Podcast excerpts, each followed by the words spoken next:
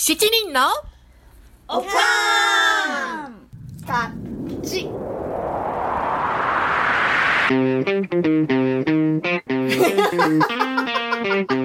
It's from America. こんにちは。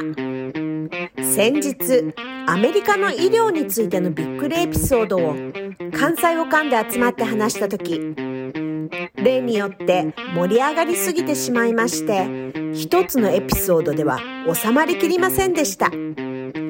ということで、今回はその時に収録した会話の後半部分をお送りいたします。参加おかんは引き続き、関西の星ナンシー、それから関西に咲く花ミシェル、そしてスイートな関西娘ハイジと私サンディです。では、続きをどうぞ。もうね、出産後はね、もう少し入院してたかったなと思ったけどね、無痛分娩だったことが私はせめてものの救いかな。本当うんあの、ペインコントロールって言って、極力ね、あの、痛みを感じないようにしてるよね。うん。うんうんうんうんううん。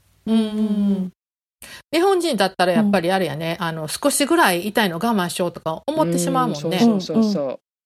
そうだね。なあの、こっちでよく見るのは、1から10までのスケールっていうの、うん度合い？で、ああるある。うんうん。うん。痛みのレベルはどれくらいですか？ってよく聞かれるんだけど、うん。で、もなんか私とか我慢強い日本人のレベルで聞いてんのかな？それとも結構大げさな欧米、欧米でわかんないけど、の どっちのレベルかな？これは？なんて思いながらね、うんうん、うん。答えるようにしてるけどね。ううん。ん。そっか、難しいよね。1から10って。うん。うん。うん。あの、痛くなる前に痛くならないように痛み止めを飲んでおくようににって言われるもんね、こっちはね。うん。本当、ねその方がいいよ。日本ではね、我慢しなくてもいい痛みまでね、あの、我慢させたりすることがある？うん。だからなんかこう、うん聞くときとかも、え、あ我慢できませんか？みたいな感じで聞くのよね。だからそう言われたら日本人の真面目な性格はさ、あ、もうちょっと我慢できます？みたいな。うんうんうん。だから、うんそんな大きな手術して痛かったら我慢せんでいいやん。痛くてあれやから、ゆっくり寝た方がいいやうんん。だから我慢しなくていいですよってよく言ってた。うん、日本でね。へうーんアメリカ式の方が絶対いい。なるほどうんあそうだよね。えうん。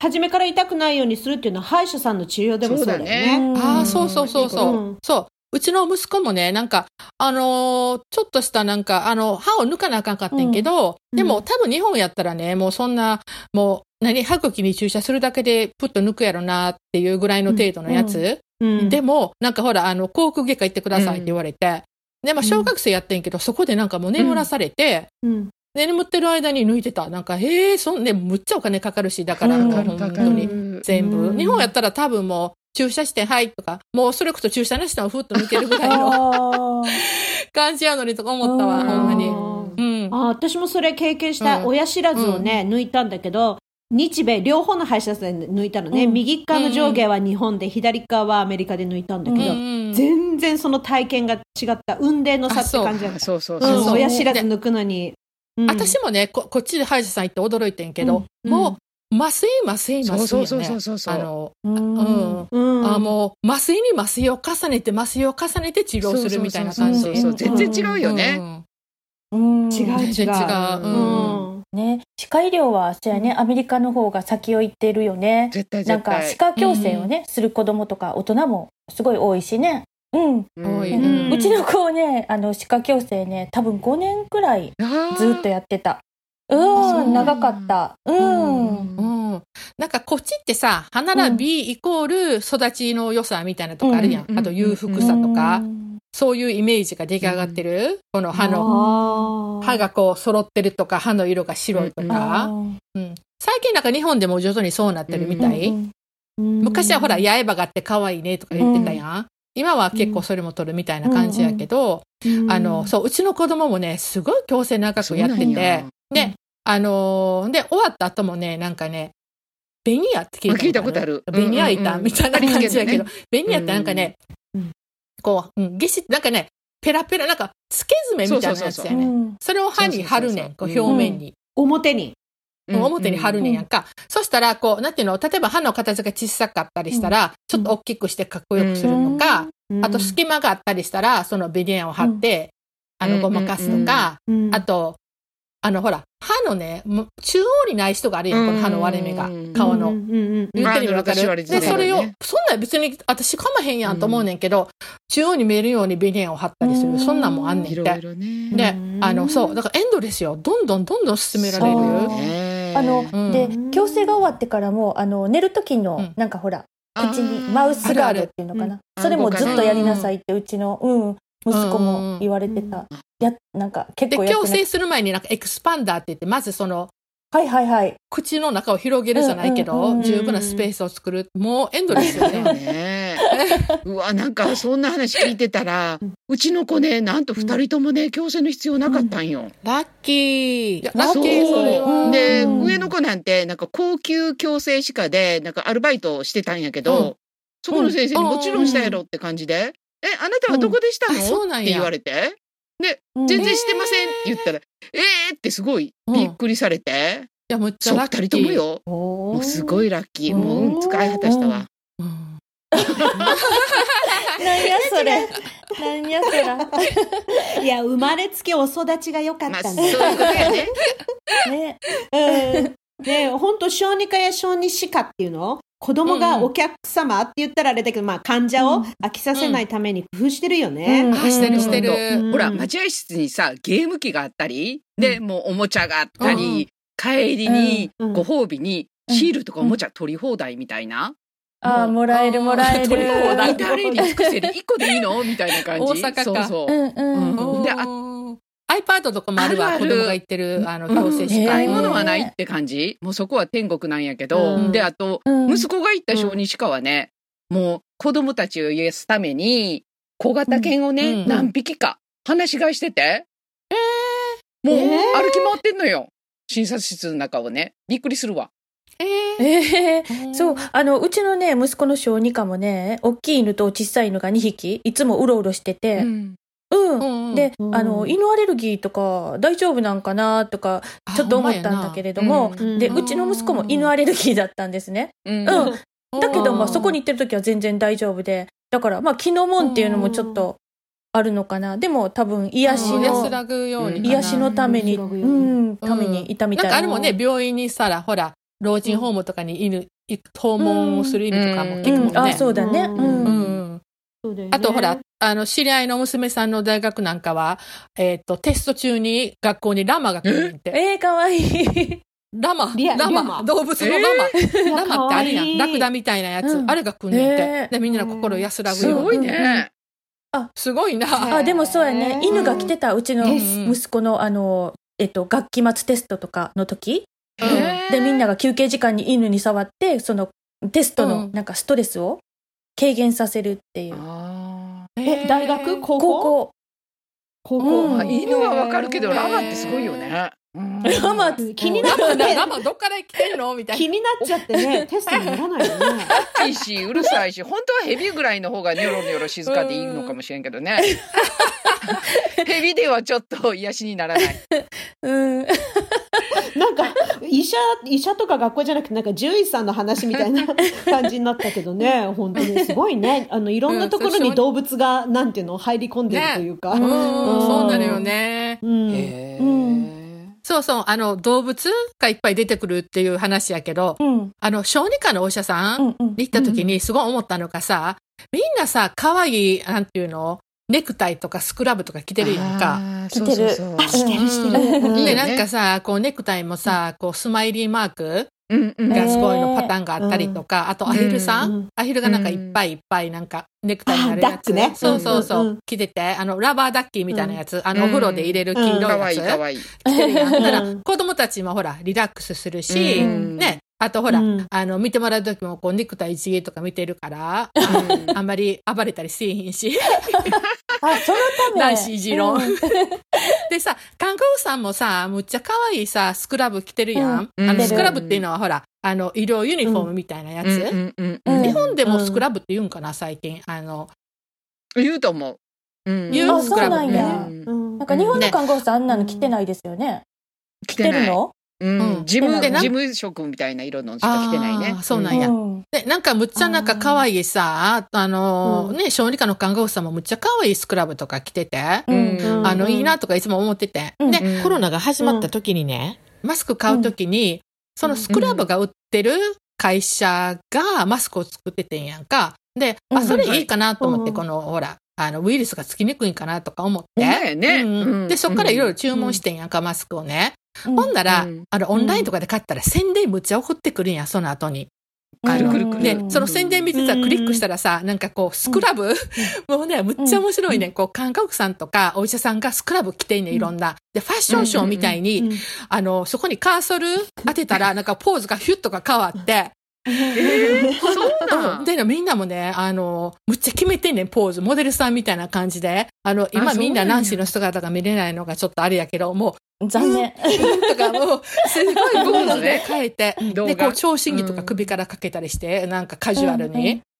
むっちゃそうでもラバダッキーななの模様はバララバダッキーなの？じゃあ、それはなんかもっとかっこいいやつ、もっとかっこいいあやつ、ラバーダッキーではないね、それは。あのちょっと、あの、ファッショナブルな感じのやつを着てた。うんうん。あでも普通の医療の現場でいろんなそのスクラブのパターンっていうの、柄があるわけね、うんそうそうそうあるね。うんうんいろんな色着てるあのお花花柄とかね、綺麗なの着てで、る人いるもんね、使いやすさもいろいろあるみたい、なんか。いいことだよね。えー癒されるよね。うんうんうんええそっか。あの、アメリカのね、医療機関だとね、あの、やっぱり患者さんが緊張しないで来院できるような工夫がいろいろされてることがね、まあ子供でも大人でも多くて、うん多いよね。うんされてる、なんかされてる。う。うんうんん、病院のね、ロビーでもリラックスする音楽が流れてったり、うんそれからピアノとかね、ハーブの生演奏がされてたりとかするところもあるよね。ううん。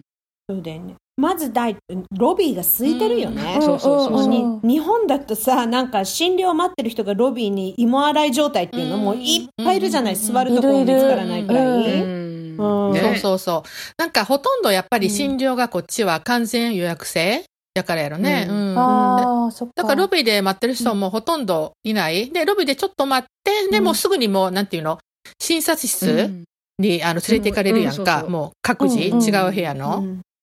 うん。う。うん。ん空いてるっていいよね、本当、うん。日本ではさ、採血場、ね、血を取るとこでも、すっごい混んでて、うんでなんかもううん。ナンバーが出てさ、うん。はい、あの、何時間待ちです、みたいな感じ。えー。でもそん。なうんうん。アメリカはね、ガラガラで、うん。もうすぐ取ってくれるし。わかるわ、うん。準備できてないのにもうはい呼ばれたりして、まだちょっと待ってくださいみたいな時あるもんね。そうそうそうそう。うん、こっちよって呼んでくれる。ううんんうん。うん。ほんで、外でね、その時取れなかったら、外にもね、採血場があってえ、、そうでも取れるしね、うんうん次の日とかね。あるよね。あの、別うん病、病院と別にっていうことね。病院とは別に。あるある。ううん。んあれ便利よね。うん。そうだよね。あの日本だとさそれ診療すべて終わった後もまだ会計や会計生産っていうのでまた待たなきゃいけないじゃない、うん。うんなんかアメリカは後で請求書が送られてくるだけだからもう診療終わったらもうまっすぐ家に帰れるもんね、うんそうやね。そうそうそうそう。うん、だからほんまに日本で大きな病院に行く場合はもう半日がかりうんは覚悟で行かないとあかんもんね。うん。ね。うん。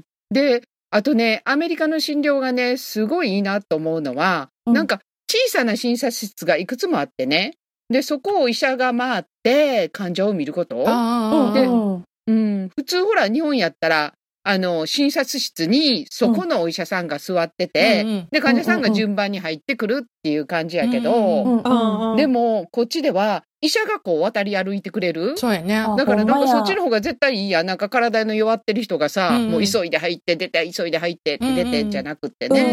んすごくいいと思う。あうんうんそっかそっか。そうだよね、うんしかも患者はあの医者をねお医者さんを待つ間にさ血圧を測ったり、うんなんか予備検診やら簡単な問診をナースやアシスタントにしてもらえるしから、うんすごいあの効率的だよね。うんうんうんほんまやね。ほんまほんま。アメリカの病院は、あの、さっきミシェル言ってもらったみたいに、先生がこう部屋を移動していく。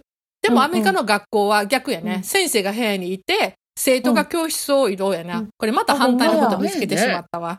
ほんまや。うん。反対多いね。あー。うん。そうだよね、うん。うん、で、アメリカではさ、ベッドサイドマナーやったっあけ、うんなんか、うん、うん。医者の患者への、こう、接し方うん。がすごい重要視される。されるされる。うん。うん。だからなんかアメリカから日本に帰った友達がうん。日本で診療を受けて、うんうん。患者の顔も見ないで大したことないとか言うのにもうブチ切れてた？あー。ぶち切れ。うん上沼恵美子さんみたいそれもね。な。上沼恵美子さんよう言ってたもんな、昔子供の。ね。うん、うん。あるある、うん。ほんま。で、しかもさ、周りにさ、看護師とかたくさんいてて、なんか全然プライバシーもないし、うん。ほんまに怒ってた、うんうんで、なんか外で待ってる患者さんにもね、うん。もう話筒抜けで、うん。で、こうちょっと苦情を言ったら、うんうん。あの、外でいてた患者さんとかが数人がね、小さく拍手して、なんかこう応援してるっていや感じ。そうなんや。うん。みんなだからで、丸着そう、丸聞こえうん。うん。もう、みんなが思ってる不満って感じやね。うん。そうやあな。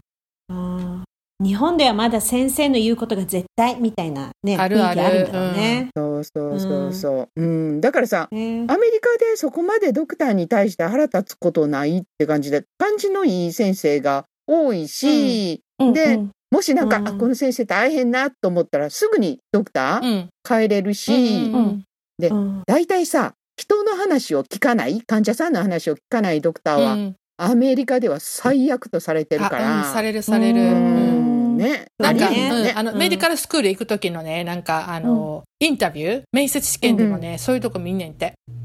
そこの人、ピープルスキルっていうの、うん。頭の良さだけ人柄うんみたいな。ううん。ん。これ YouTube でそうそうあの仕入れたネタです。すごい厳しいようんね。厳しい厳しい。テレビドラマとかだと、あの、ほら、患者の心に寄り添う医療みたいなことがコンセプトになってる話って多いじゃない、結うん構。うんなんか、そういう点ではアメリカの方が数歩先行ってるなとは思うよね。うん。まあでも日本のドラマでもほら、なんだっけ、赤ひげ先生とかいるけどね。うんうん懐かしい。なんかね。なんかさ、うん。本当アメリカではさ、アフターケアもちゃんとしてて、で、うん。ドクターから直接電話がかかってきて、あかかってくるよね。ううんうん。かかってくるでしょ、うんうん。どうですか、うん。みたいな感じで。あの、抜歯した後とかさ、ね、そうそうそうそう。そうそうそうそうだよね。お伺いの？うん。なん。か日本ではないんじゃないの？そういうのってね。ないな。ううんんああ、そういうとこはね、あの、ケアがね。それからさ、あとアメリカではメンタルヘルスのケアっていうあのそういうのもん重きを置いてるっていうのあるよね。心の健康とかね。そういうとこね。もう心が一番大事やもんね、うんほんまね。ね、うんだからさサイコセラピーとかうんカウンセリングがもっと一般的やし、うんみんな堂々と私は受けてますって言ってうん話すよね。あ、そうそうそう。んうん。あうん、ちょっとここでお知らせ挟んでいい？うんうん。あの、はい。メンタルヘルスケアについてなんやけど、えっと、こちらのね、アメあのアメリカのカリフォルニアで活躍されているカリフォルニア公認セラピストの、えー上田真紀子先生っていう方がいらっしゃって、で、あの、ナンシーはラッキーなことに特別インタビューをする機会がありました。で、うん。えーっと、9月のね、うん。中頃に放送予定です。で、えーっと、うん。えー、マキコ先生はね、あの、ナラティブスタイルっていう方法でね、患者さんの心のケアに、うん。えー取り組んでらっしゃって、もうすっごく興味深い話が、あの、聞けました。へー。で、でもね、最初はね、なんか、あの、えーメンタルヘルスっていうよりもね、アメリカでこうバリバリプロフェッショナルとして働いてらっしゃる姿がね、もうむっちゃかっこいいなってずっと思ってて、それをね、なんか、もう皆さんに伝えたいなと思ったの。どういう経緯でそういうふうになったかっていうのを。で、もうね、うんまだ、うん。ほら、若い方たちには、もう将来の、こう、ね、どういうふうにしたら、あの、マキコ先生みたいになれるんだろうか、みたいのを、伝え、伝えていきたいなと思って、まずインタビューをお願いしたんだけど、うんもう話聞いてるうちにね、もうメンタルヘルスの方にね、私の興味がね、完全にいってしまって、でね、うん特にあの、うんうつ病の治療の話はもうすごく興味深くって、あの、気づいたら、結局4回シリーズになっていました。で、あの、うん、あの、皆さんどうぞ、うんあの、お楽しみに、あの、していてください。お楽しみ。はい。はい。うん。あ私たちももう、カンたちもナンシーによるメンタルヘルスの革新に迫る、マキコ先生のインタビュー、楽しみにしてるからね。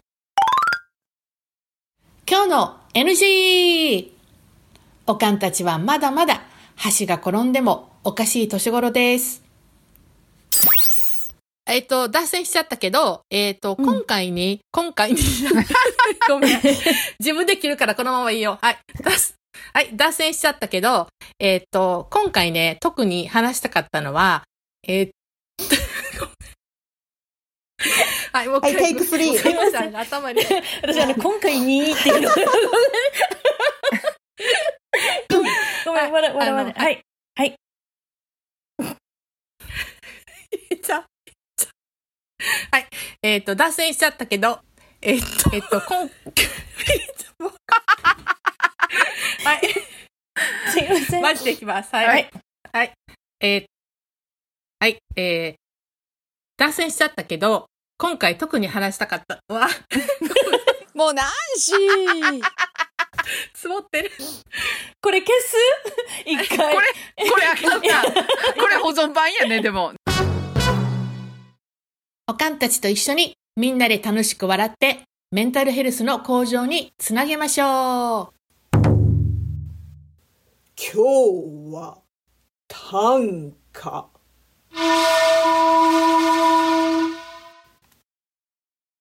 どれくらい？痛みの度合いは1から 10? 答えに悩む日本人かな？